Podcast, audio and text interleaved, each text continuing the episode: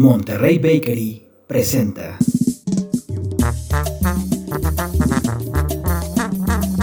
Norteamérica para los mexicanos.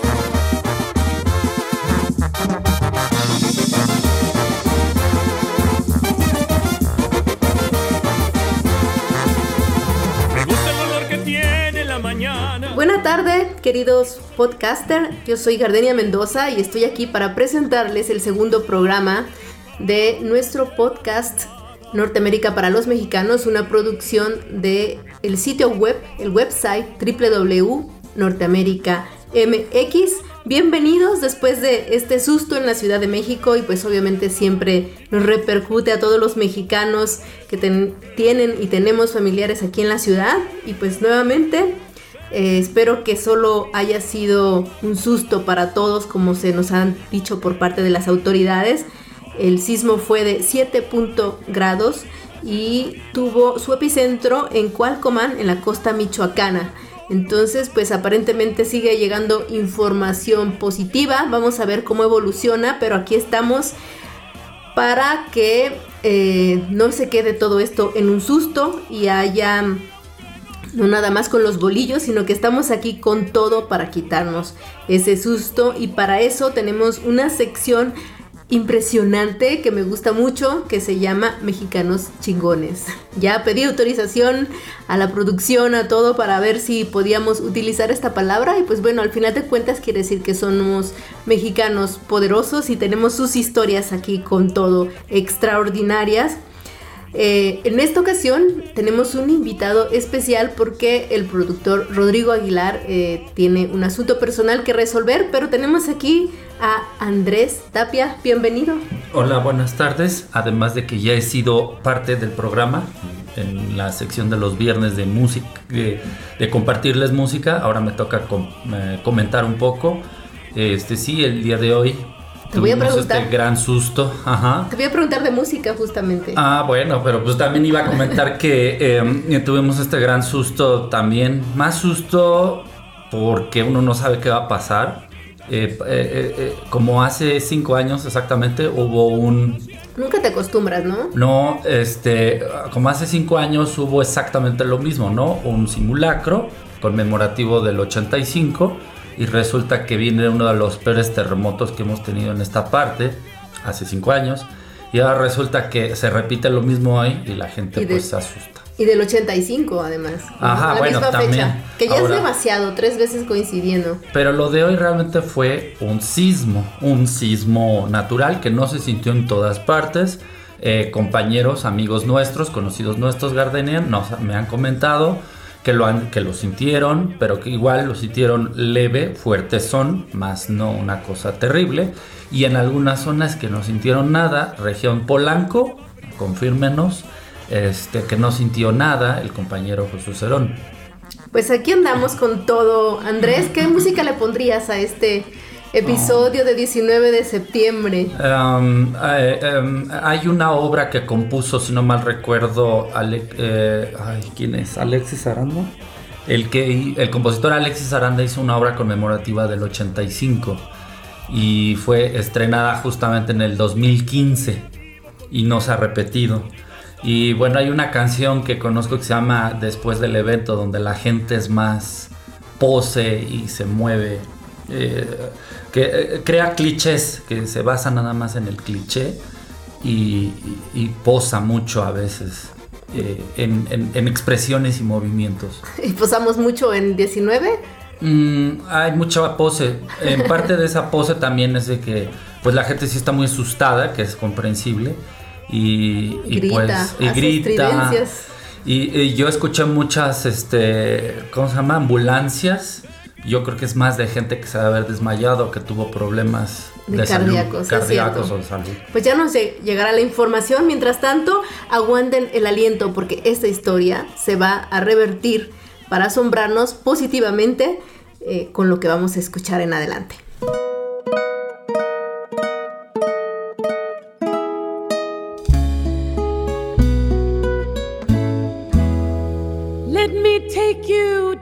Monterrey Bakery es uno de los proyectos de un mexicano que se ha consolidado como la panadería más importante fundada por un mexicano, justamente, que es Jorge Cortés. Visítela.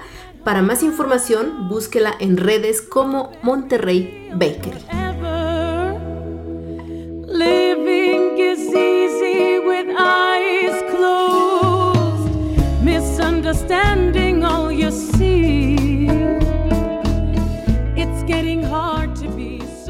Si ustedes son de los que dicen que no tienen tiempo para pensar en la política, imagínense esto. Nuestra invitada de hoy es una mujer que tuvo que huir por las amenazas a su activismo, o se iba o la mataban en Ciudad Juárez. Y en Canadá resulta que le dan asilo y ya verán lo que siguió. Esta mujer, Nancy Trigueros, no solamente salvó su vida y siguió para adelante, sino que escaló hasta ser ahora la candidata a concejal en Vancouver, la ciudad que la escaló. Primero le dio pues esta oportunidad de, no ser violentada y ahora le abrió las puertas a través del partido COPE o COPE, que es por mucho uno de los partidos más progresistas y decir progresista en Canadá es decir mucho, o sea, es toda la agenda pues como de apoyo a proyectos sociales, a la igualdad social, a oportunidades. Y pues es interesante porque miren, en Canadá, según el censo de 2011, se contabilizaron poco más de 860 mil mexicanos, pero después de todo lo que ha pasado en una década, se cree que hay pues aproximadamente más de un millón o quizás más, porque pues muchos huyeron en este tema de la violencia frontal contra el crimen organizado y todos sus derivados. Y pues resulta que, em, según cálculos de INEGI, pues han huido muchísimos en estas condiciones y más o menos el 4% está en Canadá, de esos que miles que han huido entre ellos, pues la mayoría se fueron a Estados Unidos, pero en Canadá también se buscaron oportunidades eh, para librarse. Eh, es, más complicado en Canadá que, les den trabajo, o sea, ya no es tan fácil como en Estados Unidos de que te contraten con papeles falsos. Es muy complicado, eh, hay muchas restricciones para los empresarios y también pues no era una migración masiva, pero ahora pues están llegando cada vez más ya se habla de indocumentados en Canadá y en ese contexto pues está Nancy Trigueros que es una activista política. Eh, es imposible ser activista sin hacer política, ya nos va a explicar ella por qué, pero eh, pues ella está metida ahí e incluso hace política en México. El fin de semana estuvo en el Congreso de Morena y pues ahora también es delegada. Entonces, pues impresionante. ¿Quién dijo que no había tiempo para hacer las cosas?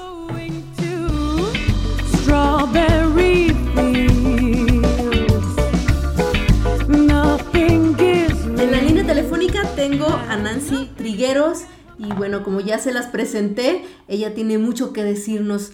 Nancy, muy bienvenida.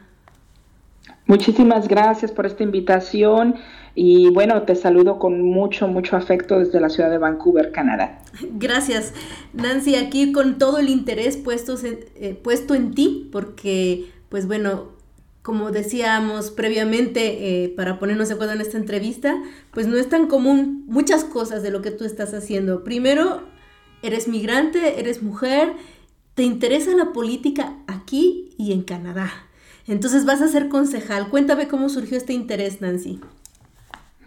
Bueno, mm, yo siempre les digo a, todo mundo quien me pregunta cuál ha sido mi interés en la política, les digo, bueno, yo, yo he sido activista toda mi vida, toda mi vida he sido activista, eh, mi madre ha sido activista, eh, pero llegó un punto en que me di cuenta que el activismo o el movimiento social es desde luego, es el corazón, es la base para el cambio en una sociedad, pero hay un elemento importantísimo que es la política.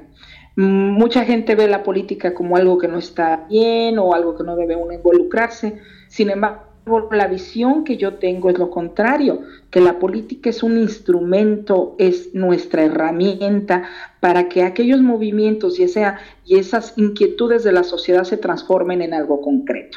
Y eh, siempre vi desde muy joven que no podíamos, que podíamos avanzar más y concretar más cuando luchábamos por ocupar los espacios también en la política eh, y que esos espacios los ocupen gente que tiene una visión comunitaria, una visión de activista y entonces luchar por esos espacios que de ocupar gente con agendas personales y con intereses económicos. Por eso decidí desde muy joven eh, meterme en la, en la política, que lo hice en Ciudad Juárez. Eh, a los 20, 21 años fui candidata a la legislatura de mi estado en Chihuahua muy jovencita, eh, y impulsando desde, ese, desde esa época pues eh, muchas acciones en, en, favor de las mujeres, sobre todo la situación de las mujeres en Juárez, la situación laboral, eh, y, bueno, en ese momento estaba estudiando Derecho y esa, esa, ese interés de cambiar la sociedad, pero también con una visión comunitaria, una visión de activista, y yo creo que esa, la activista siempre llega primero y después la visión de la política. ¿Y por qué emigraste? Cuéntanos, eh, para empezar de cero con esta trayectoria que nos va a llevar hasta el mismísimo Vancouver. Mira, te platico, en, eh, en eh, bueno, yo estaba en Ciudad Juárez, estudié Derecho en la Universidad Autónoma de Ciudad Juárez y pues como te comento, siempre fui, me considero que lo poco, mucho que sé, mis, mis esfuerzos académicos van encausados en poder proporcionar un apoyo, una ayuda a, los, eh, a, mis causas sociales. ¿no? Mis causas sociales son la justicia, el reparto de tierras eh, y la cuestión de mujeres definitivamente. En ese tiempo, eh, yo recién egresada de la Universidad de la UACJ, empecé a trabajar en el tema de las prescripciones positivas, es decir, de esas colonias donde donde constantemente están hostigando a la gente porque ellos llegaron en posesión en los terrenos y no tenían títulos legítimos cuando pues estos lugares eran tiraderos y basureros que la gente reconstruyó y lo urbanizó y lo construyeron en sus casas. Eh, y como no hubo interés del gobierno en muchos años de regularizar su situación, trabajé mucho en esa área. También trabajé eh, pues en, en, la denuncia de la situación de las mujeres y sobre todo las mujeres asesinadas en Juárez. Eh, fui coadyuvante en varios casos de mujeres asesinadas en, diferentes puntos en Chihuahua. Y de ahí, desafortunadamente, eh, como a muchas otras compañeras mías, eh, al hacer ese activismo y esa defensa de sus, de sus casos, donde hay, desde luego, muchas vertientes de quienes son responsables de sus asesinatos y trabajando sobre ese asunto por varios años, pues, eh, varias compañeras y tu servidora recibimos pues amenazas de muerte, lo cual nos hizo lamentablemente tener que salir, ¿verdad?, eh, de nuestro hermoso país. Y aún así, bueno, ya en Canadá, pues nunca dejamos ese, ese compromiso. Trabajé eh, y me eduqué en el tema migratorio para poder apoyar a gente que estaba saliendo en ese momento de la terrible violencia en la cual Chihuahua y Ciudad Juárez estaban envueltas, al igual que periodistas. Y, en algún momento, cuando ya tuve un estatus yo en, Vancouver, pude auxiliar y continúo tratando de auxiliar a aquellos que tienen que salir de la violencia de sus países. Y fue una de las razones por las cuales, desde luego, nos tuvimos que venir. Mm, claro, o sea, digamos, eras de alguna manera víctima y quisiste convertir esta experiencia también en algo, en algo de apoyo social más allá de ti, que eso es, digamos, una característica de las personas que, que están interesadas en la política. Pues y, y, lamentablemente, fíjate que yo no me visualizo mucho como víctima, sino más bien eh, eh, de alguna manera hay un, poco un sentimiento al contrario de culpa de haber dejado alguna causa y a veces siento así, pero desde luego que muchas compañeras hubiera querido que salieran, algunas fueron asesinadas, entonces es un sentimiento muy, muy difícil que decirte, pero por otro lado, eh, sé que si no tenía ese compromiso. Yo pude auxiliar a muchos compañeros que estaban, no sé si tú te acuerdas de, bueno, tal vez muchos no se acuerdan del, del compañero Armando Villarreal Marta, que fue un líder increíble en Ciudad Juárez, pero tengo otros compañeros que, eh, otra compañera en Ciudad Juárez que tú conoces, ¿verdad? Cipriana, que también tuvo que salir. eh, y que afortunadamente, eh, bueno, pues sufrió persecución, pero pudo salir y, y, obtener su exilio en otro lugar, así como lo hice yo acá en Canadá, pero hay otros compañeros que no lo hicieron y otras compañeras que no. Entonces es, es un sentimiento de impotencia, pero al mismo tiempo eso hay que transformarlo en algo positivo. ¿verdad? En seguir esforzándose y en esta situación de privilegio que yo tengo en Canadá, me hace ver esto como una oportunidad de seguir ayudando a quienes sufren violencia doméstica de género, a lo cual me dediqué muchos años, este, y eh, pues al tema de seguir expandiendo las voces y los derechos de la gente que no tiene representación en el mundo político. Claro, y supongo que en estos años, desde que saliste de Ciudad Juárez hasta este punto en que eres una candidata a concejal, te fue llevando una serie de acontecimientos hasta, hasta este punto, ¿no? O sea, ¿qué, ¿en qué momento empezaste a involucrarte también en la política canadiense yendo de una agenda política tan fuerte como lo, lo fue Ciudad Juárez y lo sigue siendo, pues por mucho como como representación del país, de la barbarie que ocurre en este país. ¿Cómo saltaste? Bueno, mm, como siempre te he dicho, yo siempre he sido una activista toda mi vida. Cuando llegué aquí a Canadá me di cuenta que, por ejemplo, los mexicanos, eh, no es como en Estados Unidos, en Estados Unidos hay una serie, una historia fuerte de luchas. Ha habido, bueno, pues, ¿qué te puedo decir? Desde las, las organizaciones sindicales, en la época de César Chávez, hay toda una historia de, trabajo comunitario, de esfuerzos y de luchas. Canadá es distinta en el sentido de que somos pocos los que estamos en esta ciudad, somos pocos, bueno, no tan pocos ya mexicanos, pero en tema de tener esa estructura, esa red de organizaciones en defensa, por ejemplo, de los mexicanos y latinoamericanos, no hay tal red. Entonces, eso nos impulsó que hubieron casos específicos aquí en Canadá donde pues algunos mexicanos conscientes nos tuvimos que reunir para darle frente, ¿no? Porque no hay una organización activista, por así llamarla, ¿verdad?, que defienda. Hay organizaciones culturales y así, ¿no? De intercambio de negocios y cosas así, pero aquella, aquella organización que realmente salte cuando hay una injusticia con un mexicano, no hay.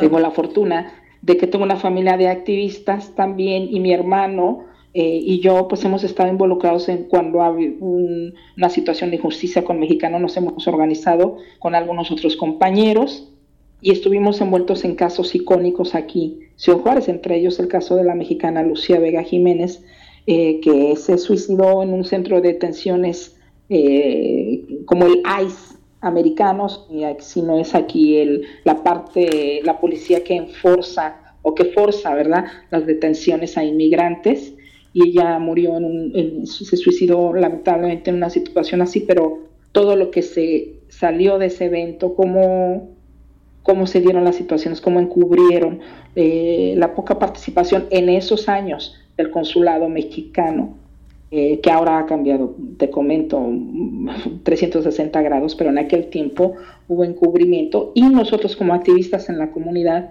pues, tuvimos que salir adelante, ¿no? A, a, denunciarlo, a exigir justicia, a pedir responsables, a saber por qué tuvo ese trato tan injusto. Tan así que todavía, regrésale, adelántale 10, 12 años, hace dos meses, este, me tocó estar otra vez promocionando a través de mi partido una moción para detener las detenciones de migrantes y que estos fueran encarcelados en, los, en, los, en las cárceles este, que se destinan a criminales, eh, a, gente que solamente tiene una infracción migratoria. Entonces, pues hemos sido consistentes en todo ese, ese trayecto en esos días y eso mucho ha tenido que ver porque que no tenemos una, una, red de organizaciones como existe en Estados Unidos. Eh, ¿Y en qué momento te, te, decidiste por este partido? ¿Cómo fue tu, tu, interés por...? Porque supongo que estás afiliada ya, ¿no? Para, para estar en... No, este claro.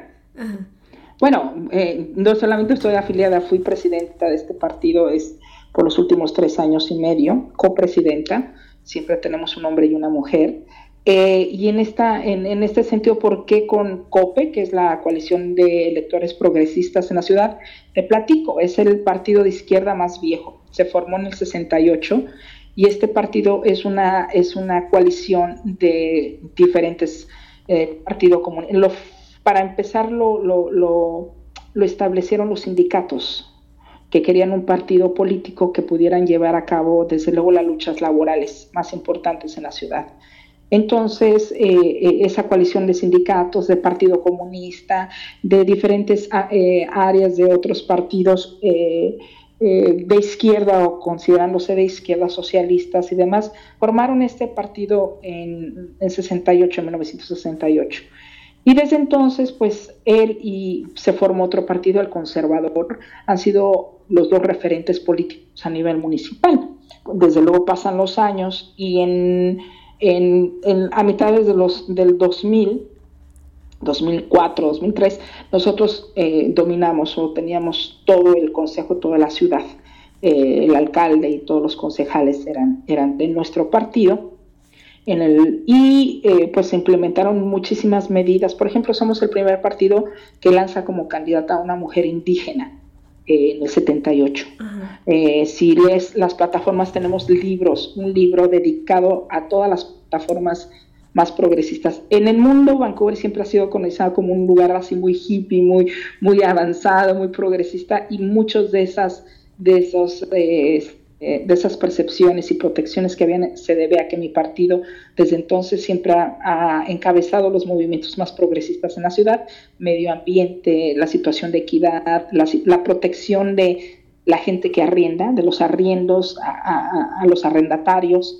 Eh, en fin, ahorita es para nosotros desde luego una de las luchas centrales y es la, la, parte central de mi campaña, la protección de la gente, de los arrendatarios, porque Vancouver pues, es la ciudad más cara del mundo. ¿Y por qué COP? Regresando a tu pregunta, pues porque es el único partido que refleja esa, esa consistencia, esas políticas que no tienen una agenda corporativa, ¿no? Y desde luego, pues naturalmente eso es lo que yo me inclino, ¿no? En que ayudemos a la clase trabajadora, a las mujeres, a los inmigrantes, eh, y para mí eso lo, lo, cubre perfectamente este partido que ha sido consistente en toda su trayectoria eh, desde, el, desde el 68. O sea, tú fuiste eh, presidenta, copresidenta, copresidenta del de uno de los partidos, digamos, como más importantes de izquierda en Vancouver, en Canadá. Y pues esto hay que decirlo por todo lo alto, aunque a veces yo sé que como activistas hay que ser humildes, pero también es muy importante pues destacar de por qué se puede hacer. Y mi, eso me lleva a la otra pregunta, em, ¿cómo se hace? O sea, porque de pronto quienes nos escuchan pueden parecer como muy lejano. ¿En qué, en, qué consiste alguien que quiere, pues de alguna manera, cambiar las cosas, poder llegar a este nivel, Nancy? No es fácil, te lo voy a decir muy francamente, a pesar desde luego que el partido de nosotros siempre ha sido un partido incluyente y demás. Eh, hay una parte siempre de estar educando a la gente, a las comunidades. Cuando vives en un, país, hay, un, hay como le llamamos aquí, ¿no? El privilegio blanco, the white privilege, ¿no? En el cual, eh, aun cuando la gente sea progresista, hay una parte donde todavía tienes que educar, educar a la gente eh, de sus privilegios, de cómo a veces cuando vives en una cultura dominantemente blanca, dejan o dejan de ver cosas eh, porque ellos no han sido afectados. Eh, entonces, para mí uno de los mayores retos cuando yo llegué a la organización es que la mayoría de la dirigencia era gente blanca y gente con una situación económica de privilegio. Y eso para mí era importante cambiar porque cómo vas a tener una visión de cambio, aun cuando muchos de tus compañeros, desde luego, son gente progresista, y aún de entre los progresistas necesitaban observarse y observarnos y ver que eh, dentro de la institución es algo que yo luché mucho, dentro de la dirección tuviéramos gente de diferentes, con diferentes, este, eh, es decir, que vinieran de diferentes grupos y, eh, comunitarios que no son representados. no solamente estamos hablando de origen étnico, estamos hablando también de origen económico. Entonces, ¿cómo tomar decisiones de un partido si la mayoría de la gente es blanca y privilegiada? Bueno, metiendo a la organización jóvenes, gente de diferentes comunidades étnicas, organizadores, activistas y gente que además tiene otra visión. Entonces, ahora la composición de nuestra dirección es, eh, es impulsar a los jóvenes, impulsar a la gente de diferentes, de diferentes comunidades étnicas y favorecemos desde luego mucho integración de gente que ya son activistas. Entonces, nuestra composición en el comité ejecutivo es ese, ¿no? Hay gente desde luego este, caucásica, blanca, pero también eh, tenemos en su mayoría mujeres y en su mayoría gente trabajadora, estudiantes, jóvenes, y eso nos puede garantizar entonces que cuando hacemos políticas o luchas eh, tengamos un ejecutivo que le va a dar preferencia a temas que de otra manera no van a tener relevancia o no van a ser, no van a estar en su radar. Y eso sucede en diferentes esferas. Entonces, eh, recientemente estuvimos en el municipio llevando una moción sobre los centros de detenciones y la expresión de muchos de los, de los concejales o, o el equivalente sería en todo caso regidores, este, sería que no sabían que eso pasaba en Canadá, no sabían que eso pasaba, pues desde luego que no. Sí, entiendo. Tú no has estado ahí, si no has vivido, si no eres constantemente agredido, si no eres, has sido sujeto de profiling, como llaman aquí, ¿no? De, de un perfil eh, que te estén molestando la policía y demás, no vas a tener la sensibilidad de entender o de ponerte en los zapatos de otros, ¿sí? Por eso en el municipio en esta ocasión estamos luchando porque esa diversidad se refleje también en posiciones de autoridad. Entiendo. Eh, ¿Y qué sigue? Eh, ¿Cuál es el, el camino que, en qué momento vas a hacer la elección? ¿Cómo te estás preparando? Bueno, es ahorita estamos en un momento crítico de la elección. En las elecciones en el octubre 15. Así es que en este momento estamos en la etapa de eh, comentarles a todos los eh, a todos los electores cuál es nuestra oferta política. Eh, y ahorita estamos viviendo momentos confusos porque en esta elección surgieron muchos, entre comillas, partiditos, mm, ¿cómo se llama?, progresistas, ¿no? Y bueno, eso ya lo hemos visto que es también una táctica ¿no? de la derecha de traer un montón de grupos que se, que se adueñan de una agenda y que, no la, y que realmente no la ejecutan. Aquí estamos aquí. Vamos a enfrentar por primera vez en la ciudad de Vancouver una de las elecciones con candidatos más concurridos de la historia. Eh, lo interesante de todo esto ahorita es que nuestro partido COP lleva ahorita el liderazgo moral. Eh, porque eh, aparte de nuestras políticas progresistas, la más importante, protección y el control de rentas en, Vancouver, en la ciudad donde las rentas se han disparado de una manera, eh, de una manera criminal. Eh, una recámara, no sé, un apartamento de una recámara, pues fácilmente puede ser 2.200 dólares, que que no le alcanza a alguien que, que, recibe el salario, que, aunque trabaje tiempo completo. Eh, dos recámaras andan casi en 3 mil dólares. Entonces, las rentas son tan excesivas y han aumentado que tenemos, desde luego, ese es nuestro punto central.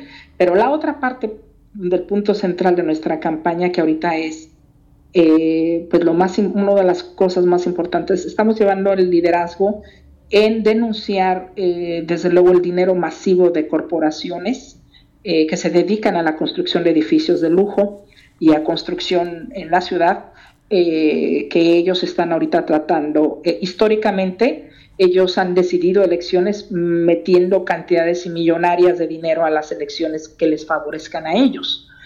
En esta ocasión, la, la, provincia decidió recientemente que hubiera un, un ¿cómo se llama? Una que sea ilegal que las corporaciones metan dinero a las campañas políticas y sin embargo lo están haciendo.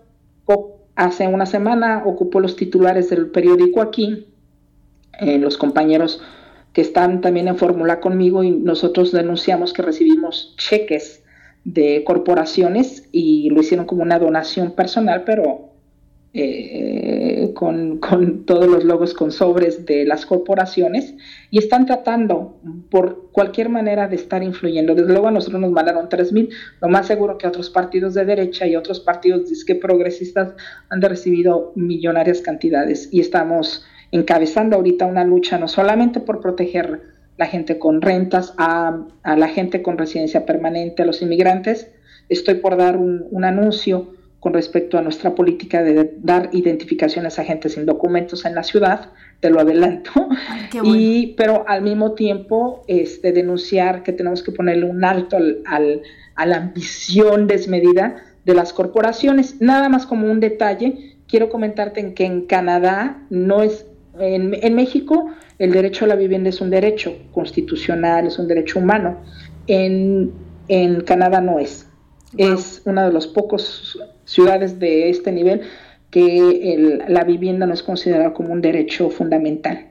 Y entonces eso ha implicado que las políticas del gobierno federal no se hayan encauzado en crear vivienda social o con opciones de, bajos costos.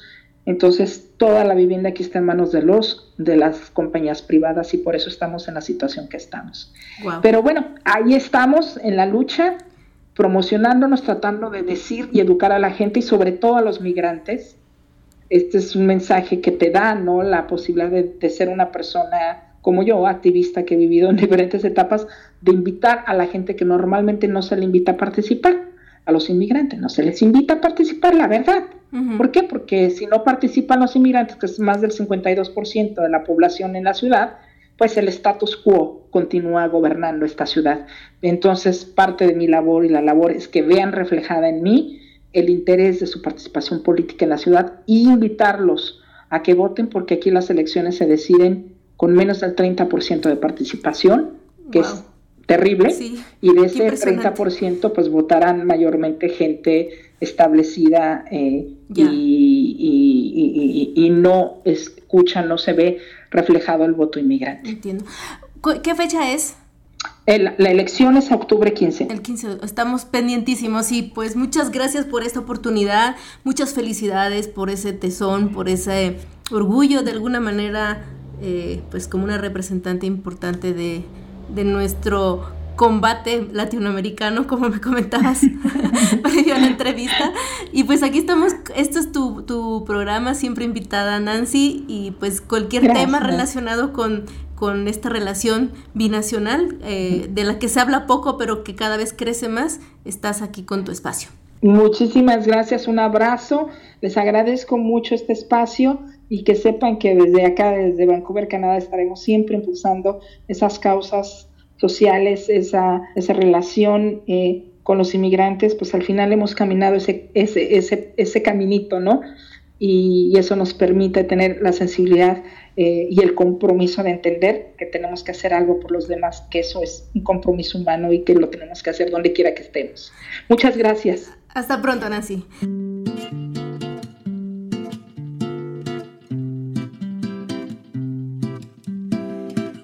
Va pasando el trapo sobre la mesa y está.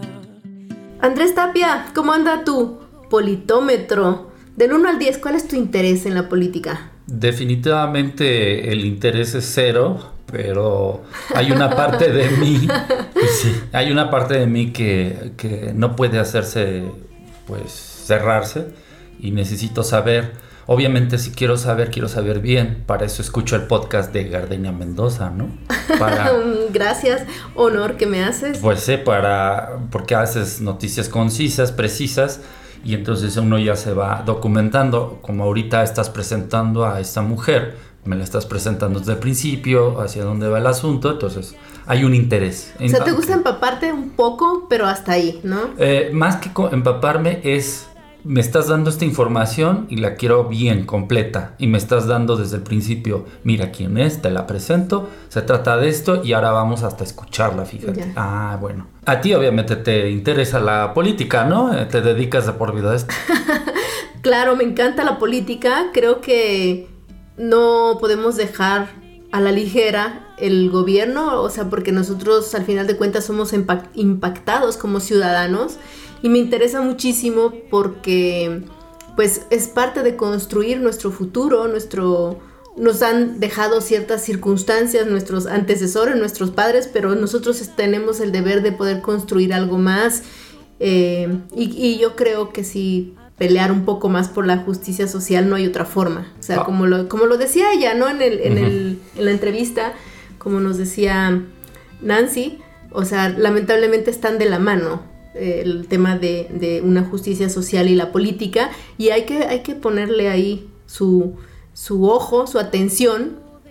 Yo no descarto en algún momento meterme a la política ya cuando esté un poco más sabia, más vieja y más sabia, pero pues bueno, a ver qué para el destino.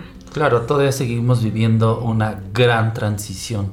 No podría decirte, mira, a partir de tal fecha o de tal siglo, pero seguimos aún en un estado de transición hacia algo que todavía no sabemos qué va a pasar. Sí, sí, hay algo más que la democracia, pero pues ahora es lo que tenemos.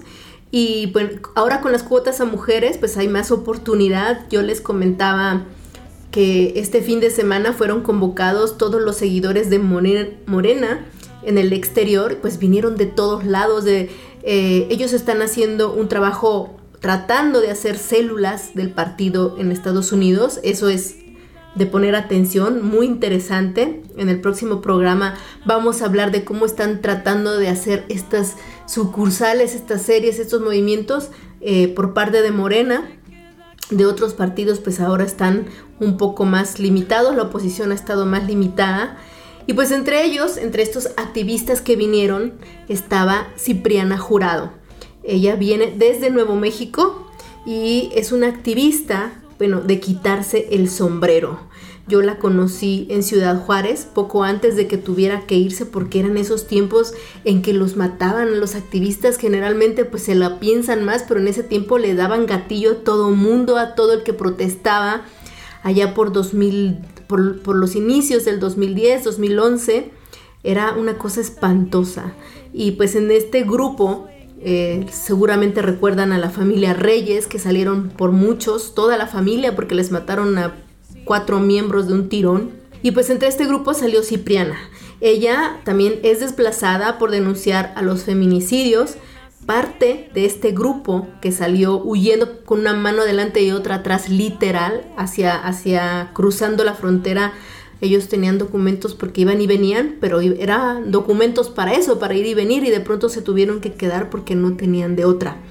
Y pues le dieron asilo a esta, a esta mujer que ahora, eh, pues como tiene documentos para poder ir y venir, está en ese proceso en que puede entrar y salir, pues está haciendo política tanto en Estados Unidos y tanto en México, y pues eh, nos va a explicar todo lo que la diferencia, lo que tienen que pelear, porque se pelea diferente en Canadá.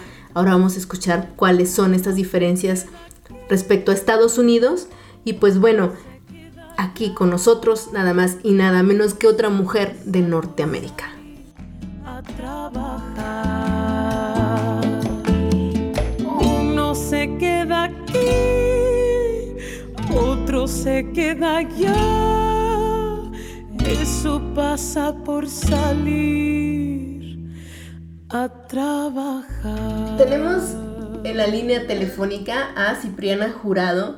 Cipriana es por mucho una activista muy em, relevante en la relación binacional porque fue una de las primeras mujeres y activistas que logró, como les comentaba al principio de, de este segmento, que logró pues que de alguna manera le dieran asilo por la situación política que vivía y Cipriana siempre muy politizada. ¿Cómo estás Cipriana? Buen día.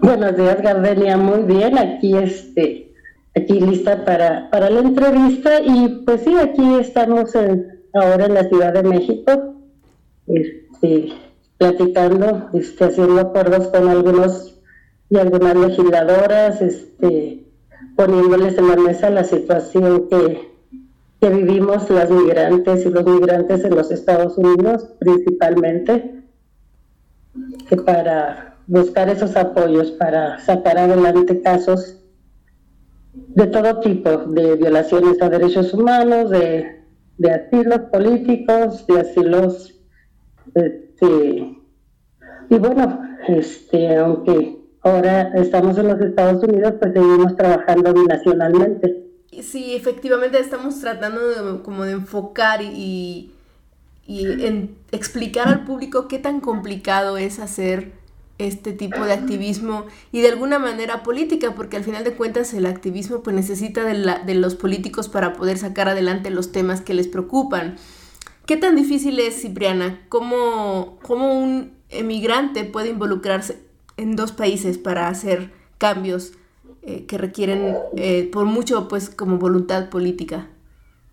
Exactamente, esa es la palabra. En los dos países se requiere voluntad política. Es difícil, mira, es difícil porque luego, este, aunque el presidente Andrés Manuel nos, nos dice héroes y heroínas, es muy difícil porque muchas veces eh, algunos otros políticos de aquí y de allá, ahora sí que no nos ven ni como mexicanos de este lado, porque nos fuimos, y, y de del lado de los Estados Unidos tampoco como ciudadanos estadounidenses, porque muchas familias eh, están en ese limbo político de, de la situación de, de, tener o no tener documentos. Entonces, este, pero aún así, este, las migrantes y los migrantes estamos luchando, este, somos personas que, luchamos por sobrevivir en los Estados Unidos y luchamos para ayudar a nuestras familias a sobrevivir en México. Por eso ese compromiso de, de apoyar a que cambie la situación de, nuestro país y, formando este, nuestras familias en los Estados Unidos, también ayudando a que las en los dos países la justicia sea una realidad para, para nosotros y para nuestras familias en, ambos países. Para, particularmente traemos aquí el caso de, Nancy Trigueros, que pues se metió en la política canadiense y eso es bien importante e interesante por la cantidad de mexicanos que están allá y pues también porque habla mucho de la habilidad y voluntad que tiene la gente y los mexicanos para poder eh, hacer crecer su comunidad donde quiera que estén. Entonces, mi pregunta es, bueno, Nancy se involucró allá en la política canadiense con todos los retos que implicaron, pero ¿qué tan difícil es para una mexicana en tu caso, pues que tienes de alguna manera forma de involucrarte un poco más en Estados Unidos, eh, meterse en la política de allá? Pues mira, este, eh, yo ahorita todavía no he este, hecho mi ciudadanía. Sí. Y, y no, ahorita obviamente no estoy involucrada para este, pelear un lugar en alguna, en alguna de las ciudades de la este, de Nuevo México, que es donde vivo, pero estamos trabajando con, con, la, con, las, con la comunidad mexicana y no mexicana en, en, los Estados Unidos para involucrarse, para que este, ya nuestra, las nuevas generaciones, nuestros hijos e hijas participen, se, muchas, muchas familias que son, que ya tienen esa ciudadanía, que ya pueden votar, trabajamos también con ellos porque en los Estados Unidos este, se votan también presupuestos, se votan este, propuestas de, educación, de fondos para educación, de fondos para la salud, todo. Entonces lo que hacemos es esas campañas para que las personas que voten les pedimos, ok, yo no puedo votar, pero tú sí puedes votar, tú puedes ser mi voz en, esas votaciones en, los Estados Unidos. Tú ayúdanos a que los migrantes que no tenemos todavía esa posibilidad de, de hacer, de llevar nuestra voz en, esas votaciones, tú nos representes. Así lo, lo hemos hecho, por ejemplo, ahorita tenemos una campaña fuerte y se, se este, para pedir más presupuesto para educación temprana, para la educación de los niños en el kinder, en el prekinder y todo, y más salarios para las maestras de este que cuidan, para las maestras que están en esos niveles, pero pues también en las guarderías, donde los salarios son muy cortos, a pesar de que, de que es el pilar de los niños en, la educación. y, y, este tipo de campañas, este, participar en las decisiones en, en la ciudad, en las decisiones que toman los alcaldes, los concejales, este, pelea por una vivienda digna y accesible, que es un problema grave en los Estados Unidos. Ahorita la situación y la economía están en crisis fuerte y pues nos pega, nos pega más directamente a los a las personas este, eh, latinoamericanas, ¿no? Muchas familias que que están en el nivel bajo de pobreza. Y del lado mexicano, pues trabajamos las campañas por ejemplo, de credencialización para tener esa posibilidad también de votar y ser votados. Tuvimos una, una campaña, un trabajo muy fuerte para que se incluyera, la, la figura migrante este, en, en, las diputaciones federales. ¿Y este, sí. Cipriana, ¿tú has notado que, que cuesta más como mujer? O sea, ¿está esta, esta barrera o, o, sea, o sea, digamos, traspasado ya en este momento? Desgraciadamente no, eh, sí cuesta más, más trabajo. Eh, hay mucho machismo, mucha violencia política hacia, las mujeres en ambos países. Este, eh, hay muchos hombres, pero incluso muchas mujeres también que todavía piensan que la política es para los hombres y las mujeres deben de estar en los hogares creando familias. Y este y bueno no ya las mujeres estamos en todos los ámbitos de la vida. Somos empresarias somos trabajadoras somos políticas eh, somos científicas. Entonces ya estamos en todos los en todos los ámbitos de la vida productiva pero sí tenemos sigue sigue habiendo esa resistencia que este pero bueno las mujeres estamos acostumbrados a, a luchar porque tenemos doble, triple o, más carga, ¿no? Atendemos nuestra casa, nuestros hijos, estamos en, el movimiento este, para mejorar la vida de, nuestras comunidades, en el movimiento migrante y estamos en la política. Así es. Entonces, tienen, los compañeros tienen que visibilizar, visibilizar eso. No es algo que nos ha dado, es algo que ha costado mucho también de trabajo de las mujeres, este, de nuestras antepasadas, de nosotras, y que ya están usando también nuestras hijas. Entonces, este, no vamos a, a permitir retrocesos en, en, eso. Ok, y entonces, ¿qué sigue, Cipriana, eh, en ambas agendas, digamos?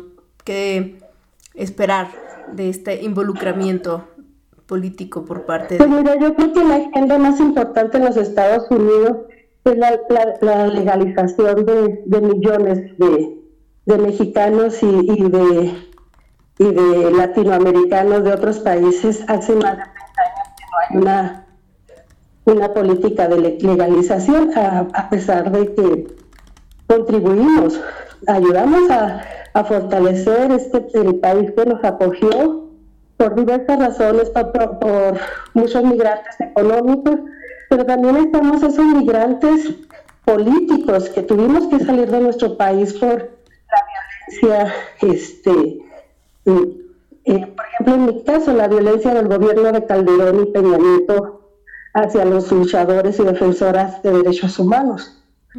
Eh, este, nosotros tenemos otra situación, sí somos migrantes, pero tenemos una situación, nosotros no decidimos salir, nosotros tuvimos que salir, o salíamos o nos mataban, como le, pasó a muchos compañeras y compañeros. En tu caso particular, por este tema. En mi caso particular. Entonces, este, esta es la lucha, ¿no? Que, que realmente, este, no solamente que nos digan héroes y heroínas, eso se siente muy bonito, más si lo dice nuestro presidente, pero queremos que eso eh, se haga realidad en nuestros derechos como ciudadanos mexicanos y como con derecho a voz y voto y representación real, no que nos impongan este, personas que no conocen la situación que viven los migrantes binacionales. Y en México, pues, ¿qué queremos que nuestras familias que se quedaron aquí vivan mejor, tengan derecho, tengan justicia, que para mí es lo más importante, en los temas de desaparición, en los temas de feminicidio, este, mientras en este país no haya justicia, la situación no va a cambiar. Entonces, creo que más para mí, más que la economía, más que tener muchos trabajos, la justicia, porque si no hay justicia se sigue, sigue ese padrón, sigue ese, ese, ese círculo de de violencia y, eso, eso termina con las, con las familias, termina con la economía. ¿Y cómo empujar este, esta, pues esta justicia que es em, de alguna manera pare la impunidad? Pues, una de las cosas, y, también en mi, este, particular lucha es esa, este, traer, traer la voz de la gente que ahora sí no puede salir de los Estados Unidos y venir a, exigir justicia por sus mujeres desaparecidas, por sus hijas que fueron víctimas del feminicidio, o por sus hijos e hijas que, fueron víctimas de la guerra contra el narcotráfico que, que decretó Felipe Calderón. Entonces, este, queremos que avancen esos casos, este, por eso estamos involucrados en, todo este movimiento de mujeres, de migrantes, de derechos humanos en general, de niños y niñas. Este, venimos a platicar con nuestros representantes populares, con las senadoras, las diputadas, este, con, con la misma gente del, gobierno federal. Lo hacemos igual en los, en los estados este, de los que venimos platicando toda esta situación. Hay muchos eh, problemas para obtener alguna documentación, cómo, cómo hacer más fácil este, la, la vida la situación de los, de los eh, migrantes binacionales. Ok. ¿Y, y de, de, alguna manera con qué te estás topando aquí?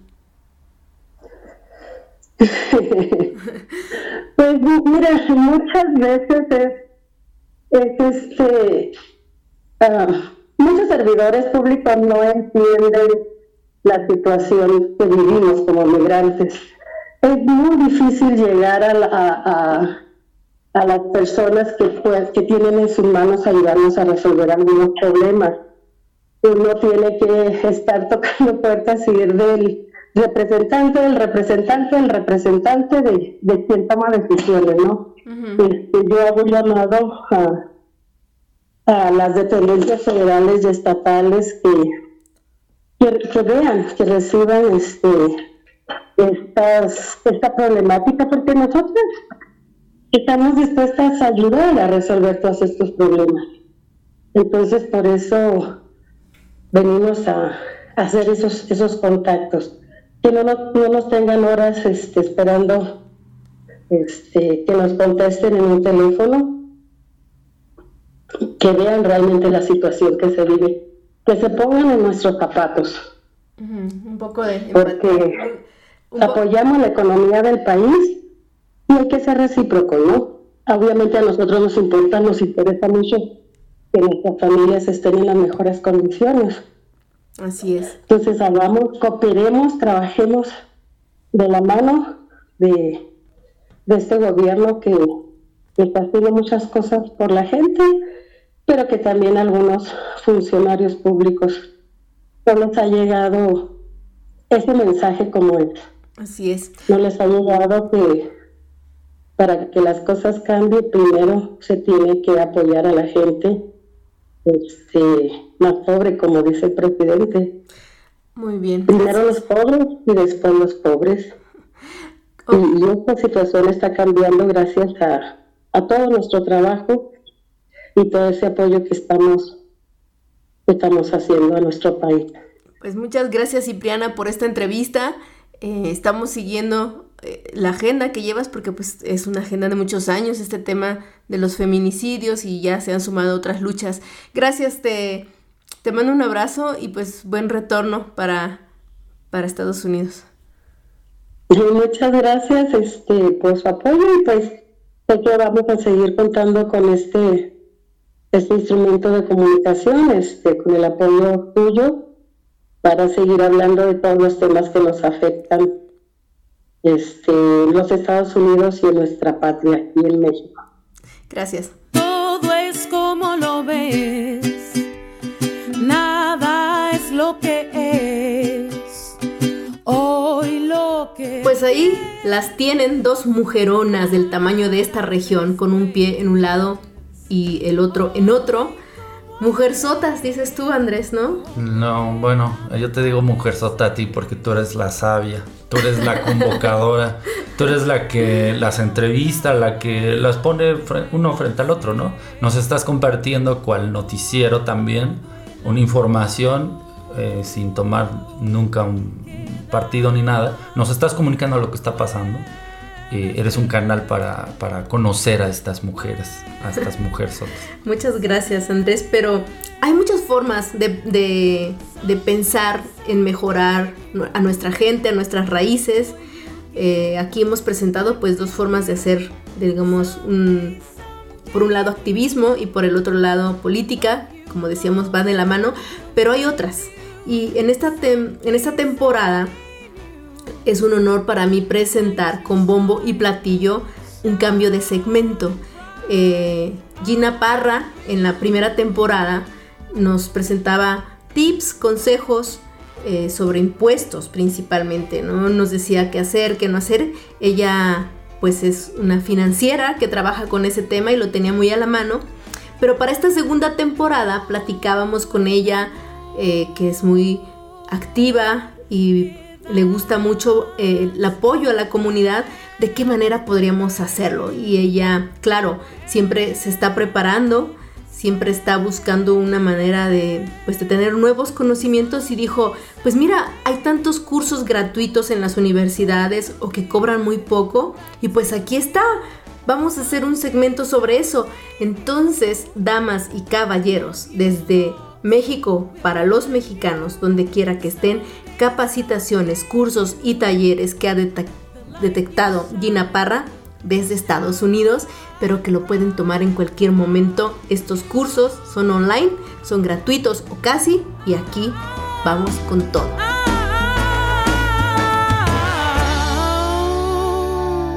Chicos y chicas, como les había prometido, em, hay muchas novedades en esta nueva etapa del el podcast y entre ellas está eh, una muy muy agradable porque es de mucho servicio como todo lo que hace Gina Parra.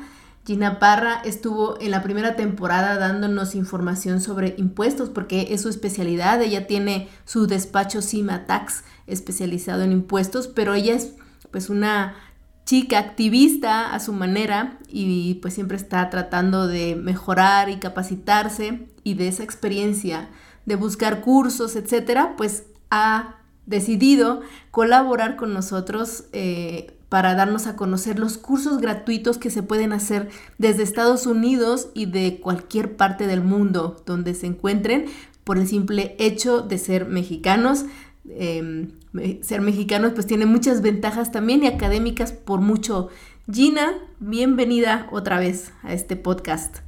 Hola Gardenia, muchísimas gracias por la oportunidad que me das, me siento honrada de participar en tu programa y gracias este, a Dios empezando una nueva temporada. Este, pues te deseo un gran éxito en esta nueva temporada y vamos a echarle muchas ganas para que pues, sigamos participando y que la gente le siga agradando nuestra, nuestras participaciones. Así será Gina y pues Gina cree por mucho en el proyecto, es una de nuestras patrocinadoras, de nuestras colaboradoras y mucho más, entonces pues muy, muy bienvenida. Gina, entonces cuéntanos, ¿qué fue lo que pasó? ¿Cómo es que tú te empezaste a adentrar, a conocer estas oportunidades que hay? Sí, mira, Gardenia, mira, durante la pandemia que todos este, nos estabilizamos de alguna forma, este, pues nos sobraba tiempo para, para hacer algunas cosas que no hacíamos normalmente por nuestra rutina. Entonces, este, yo miré en, internet que había clases a, distancia que las podía tomar cualquier persona que fuera mexicano y de alguna forma pues le, le puse un poquito de atención porque pues yo ya en México había escuchado o me habían eh, tenido un poquito de información acerca del ICATI. El ICATI este, es eh, un instituto de capacitación para el trabajo para adultos, más que nada enfocado para adultos, este, mujeres y hombres, les dan la oportunidad de, em, de capacitarse. Yo ya lo había escuchado en México y cuando miré un post aquí dije, bueno, pues voy a investigar. En ese tiempo yo tomé un curso de, que fue en el 2020, tomé un curso de, de corte, corte eh, de, pelo y eso. Yo no soy, no es mi, mi, fuerte, ¿verdad? Pero Como joven. voy a aprender un poquito. Y de ahí, pues, me, me, me relacioné con las maestras y me dijeron, mira, hay más clases, puedes tomar clases de Excel, puedes tomar clases de computación y a mí me parecieron muy interesantes. Entonces, de hecho, pues yo le he comentado a varios clientes, compañeros, personas cercanas a mí que existen estos, estos cursos y que son muy profesionales. Es como yo pues empecé a investigar más y ahora pues sé que el ICAPI eh, opera a nivel estado, que cada municipio tiene, o cada, creo que distrito tiene su propio ICATI. Hay ICATI en Tula, ICATI en Tenango de Doria, ICATI en Pachuca, ICATI en, en, hay muchos, existen muchos ICATI y cada uno ofrece sus capacitaciones. Entonces, este, podemos encontrar un curso, por ejemplo, que ofrece eh, en, en, Pachuca, puede ser un curso de automaquillaje y a la vez algún otro curso de internet, eh, de internet, perdón, en algún otro, eh, algún otro campo. Entonces tenemos demasiados cursos para mujeres, para hombres, para chicos, para de todo. Y bueno, pues les vamos a mencionar algunos esperando que sea de su interés y más que nada, pues que, eh, que se dé la oportunidad de tomar el curso que les, que les guste. Eh, estos cursos normalmente son por Zoom o por WhatsApp o por Google Meet, pero con mucho gusto, si alguien no tiene la forma de cómo, este, cómo, cómo hacerle para poder tomar los cursos, yo me ofrezco con mucho gusto por teléfono, yo les puedo decir, bajen, hagan así, que de hecho también las maestras o maestros allá son muy profesionales y, lógico que entienden que pues nosotros estamos a veces empezando de cero y, y, siempre se van a explicar siempre con mucha paciencia, yo lo he visto conmigo, con mucha paciencia y de la forma que nosotros podamos entenderlo mejor. Entonces no tengan miedo porque es un curso a distancia, porque es un curso por internet, no tengan miedo de que no les saben mover nada a la computadora porque ellos les van a enseñar. Ese es el, el principal motivo o, de ellos, que ustedes aprendan de lo, lo, que tienen que tener es básicamente una, una computadora y te van guiando, digamos, o sea, te llevan de la mano. Sí, Sí, igual, por ejemplo, si no tienes computadora y tú tienes tu, tu este, teléfono, desde ahí, ya si tú te ves en la necesidad de comprar una computadora, porque, por ejemplo, hay cursos de manicure y pedicure, que tú simplemente puedes necesitar tu teléfono.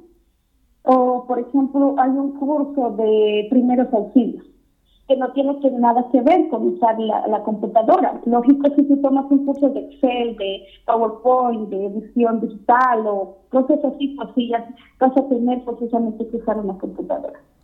ok, y entonces em, cuéntanos qué, qué es lo que tienen que hacer una vez con la computadora, meterse a qué dirección. Esto todo se los vamos a compartir chicos en redes sociales para que tengan esta información siempre a la mano de manera escrita, porque pues hay, hay links, etcétera, ¿no? Pero ¿cuál es la página, digamos, la página madre de donde se parte, Gina? La básica, la básica pueden ustedes ir a ICATI. ¿Cómo se escribe ICATI? ICATI es casa a t h i punto edu punto Okay. En esta página ustedes van a encontrar toda la información de todos los campos y todos los cursos que están, que están próximos. ok, entonces, ¿qué tenemos en puerta? Ahora sí, vamos con bombo y platillo. Ah, ok.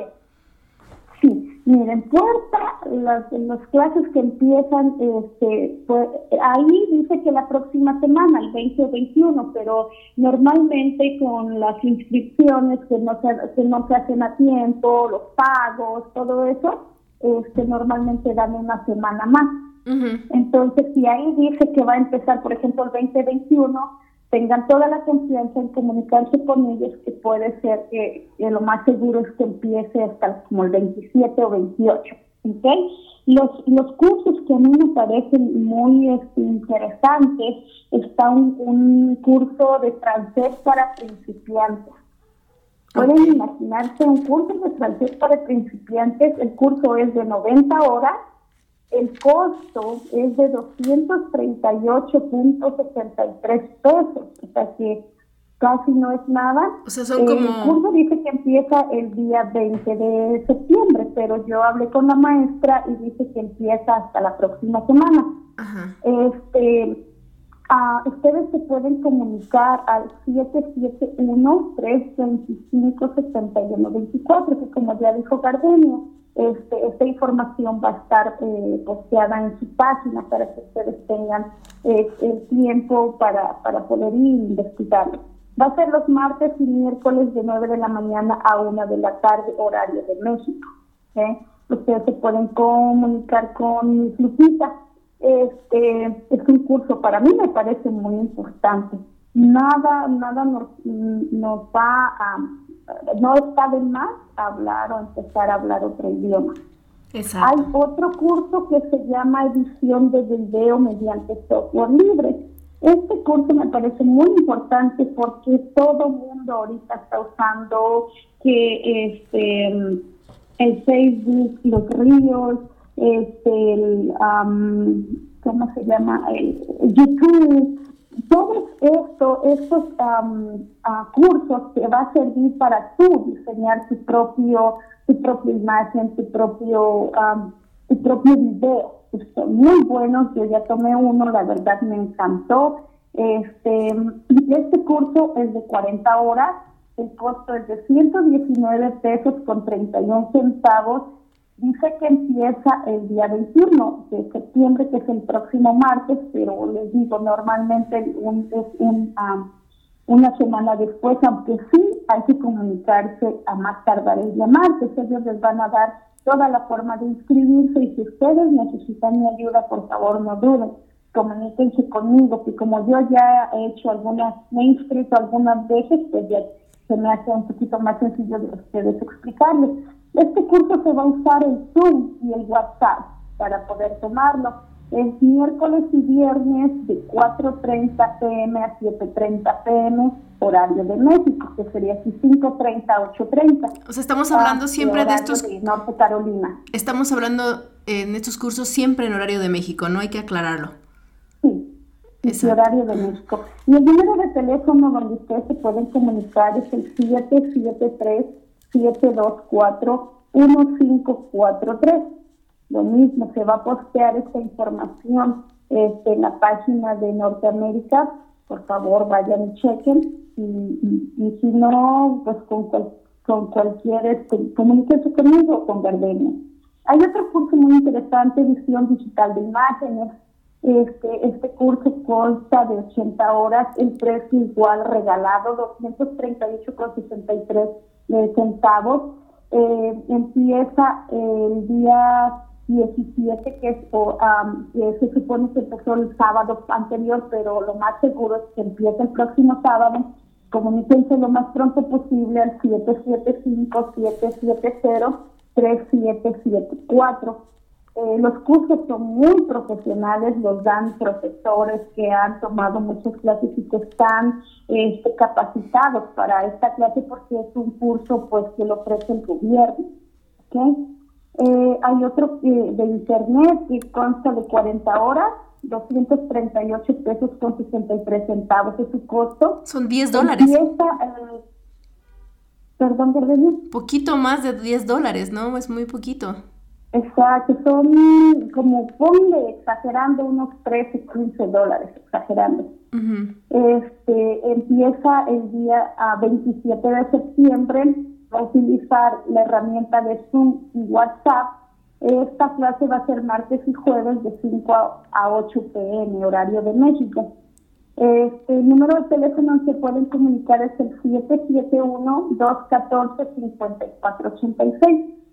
También hay un curso para las mujeres muy interesante, es muy profesional porque mire, de 90 horas, es manicure y pedicure, 238,63 pesos.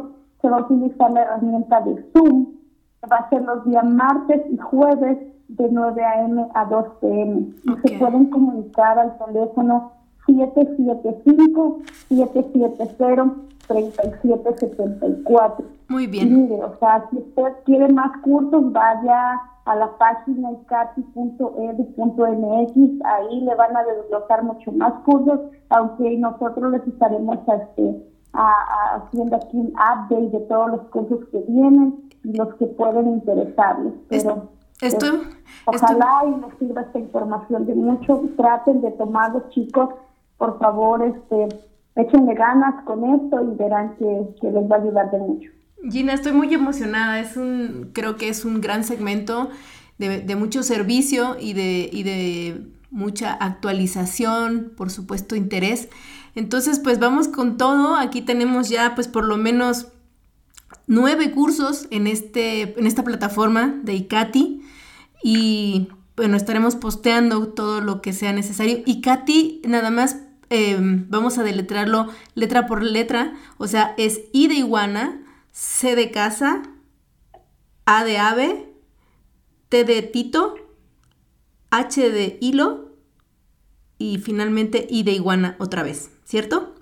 Muy bien. Punto edu .mx. Ok, punto edu.mx. oficial de ellos. Muy bien, pues vamos con todo Gina, bienvenida otra vez, eh, emocionados con este eh, nuevo proyecto, con esta nueva etapa y estamos en comunicación. Claro que sí, Gardenia, aquí seguimos en contacto. Buena tarde. Que tengan una excelente semana. Bye. Igualmente.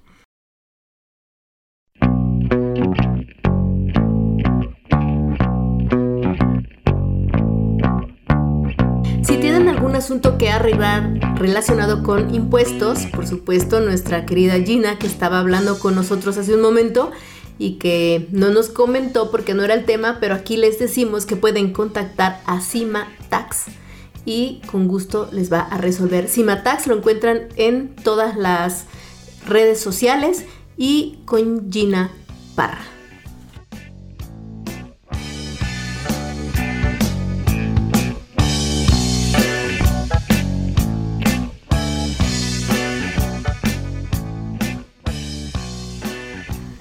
Pareció nuestro programa, querido Andrés, invitado de honor? No, pues el honor fue el haber escuchado a estas mujeres que dentro de su trinchera aprovecharon la oportunidad para escuchar a la gente, no voy a decir escucharnos, pero sí escuchar lo que está sucediendo con mexicanos allá también. Eh, lo que me gusta es que de alguna manera no, la privar, no las privaron y, le dan la oportunidad a que pueda comunicarse con la gente y a ver, convertirlas en una especie de mediador también, ¿no?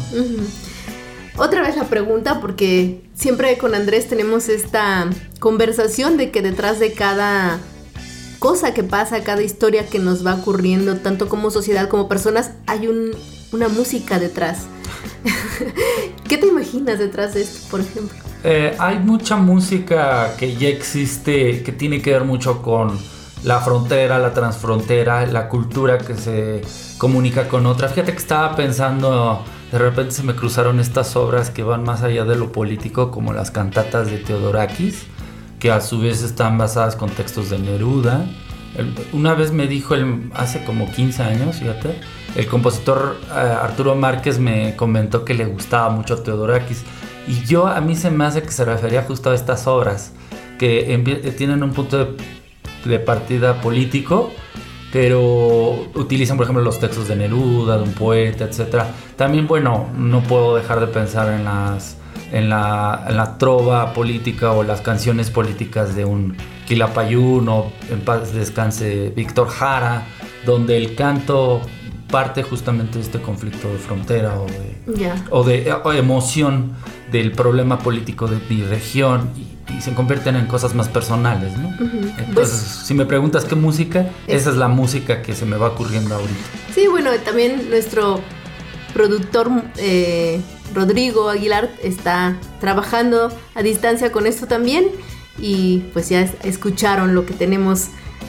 Y chicos y chicas, podcasters, sus historias importan, escríbanos, mándenos sus audios en todas las plataformas de redes sociales, bueno, en Facebook, en Twitter, en Instagram, en TikTok. Estamos en todo. Yo soy Gardenia Mendoza y por supuesto con nuestras plataformas Norteamérica MX.